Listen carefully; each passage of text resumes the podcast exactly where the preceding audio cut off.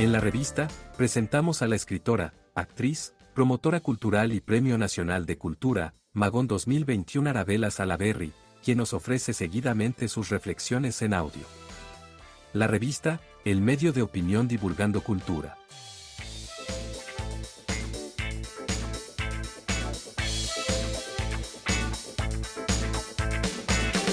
Semana Santa y, y mucho para reflexionar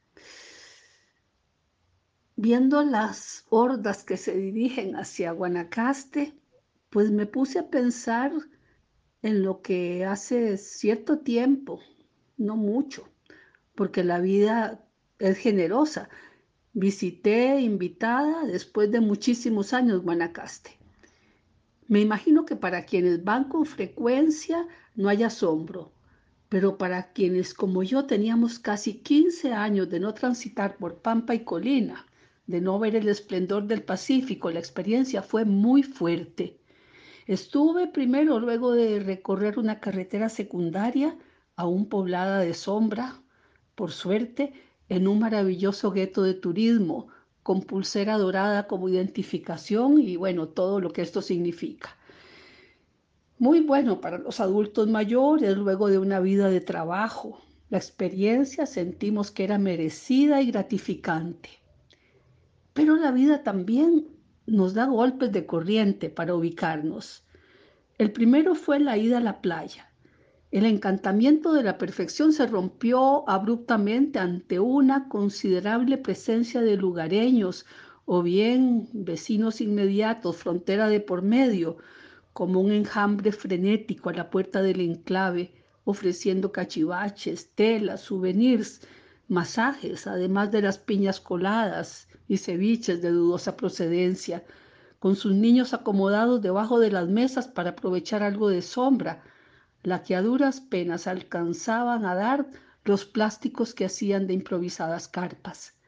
La necesidad, la tremenda necesidad de una parte importante de la población se hacía presente y nos golpeaba en la ansiedad de esas personas por colocar sus mercancías. Ese fue el primer golpe de corriente. Luego era importante hacer un recorrido por la zona para apreciar los cambios. Ya me habían dicho que todo estaba muy cambiado. Más al norte llegamos a un sitio espléndido, maravilloso por lo que la naturaleza ofrece. A lo largo del camino, desde lo alto, los islotes y pequeñas colinas brillaban por el reflejo de un mar espléndido, pequeñas ensenadas se iban desgranando conforme avanzábamos, hasta que finalmente llegamos a un pueblo, villa o como quiera llamársele, en proceso de construcción. De golpe recordé algunos asentamientos similares que vi en California. Sus construcciones se cierran sobre sí mismas. Pueblos e impiden que desde el camino se pueda disfrutar de la belleza quiera ver, que está de sus constructores a sus pies. Una metáfora viva de lo que está sucediendo en la amada Guanacaste. Playas vedadas, la naturaleza en exclusiva para quienes puedan comprarla en dólares había una agitación febril de camiones que llevaban materiales, de obreros calcinados por ese sol desatado del mediodía, acarreando bloques, sacos de cemento, bajando varillas de enormes camiones que iban y venían.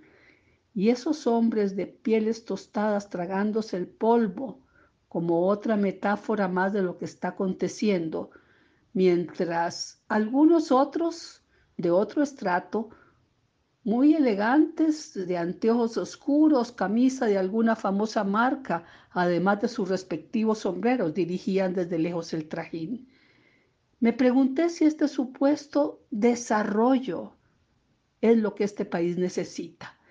Entregar nuestra belleza por unos pesos que siempre, siempre terminarán siendo pocos para pagar lo que no tiene precio, lo que estamos perdiendo, Estamos hipotecando nuestro futuro por un presente de medio peso, en donde terminamos en la última posición de la escala, condenados a aspirar, como la mejor opción, a servir en un hotel o bien a dejar nuestra energía y nuestra salud construyendo para que vengan los nativos de otros lugares o los pocos costarricenses que tendrán acceso a formar enclaves en nuestro país y nosotros, nosotros cada día más arrinconados, más superfluos, más sin identidad. Me pregunto si no es hora de mirar esa realidad con los ojos bien abiertos, porque ya casi es demasiado tarde, y proponer otro modelo de desarrollo que no nos condene a la servidumbre como única manera de subsistir y que podamos crecer como país y como personas de una manera más humana. Ha sido un gusto, yo soy Arabela Salaver.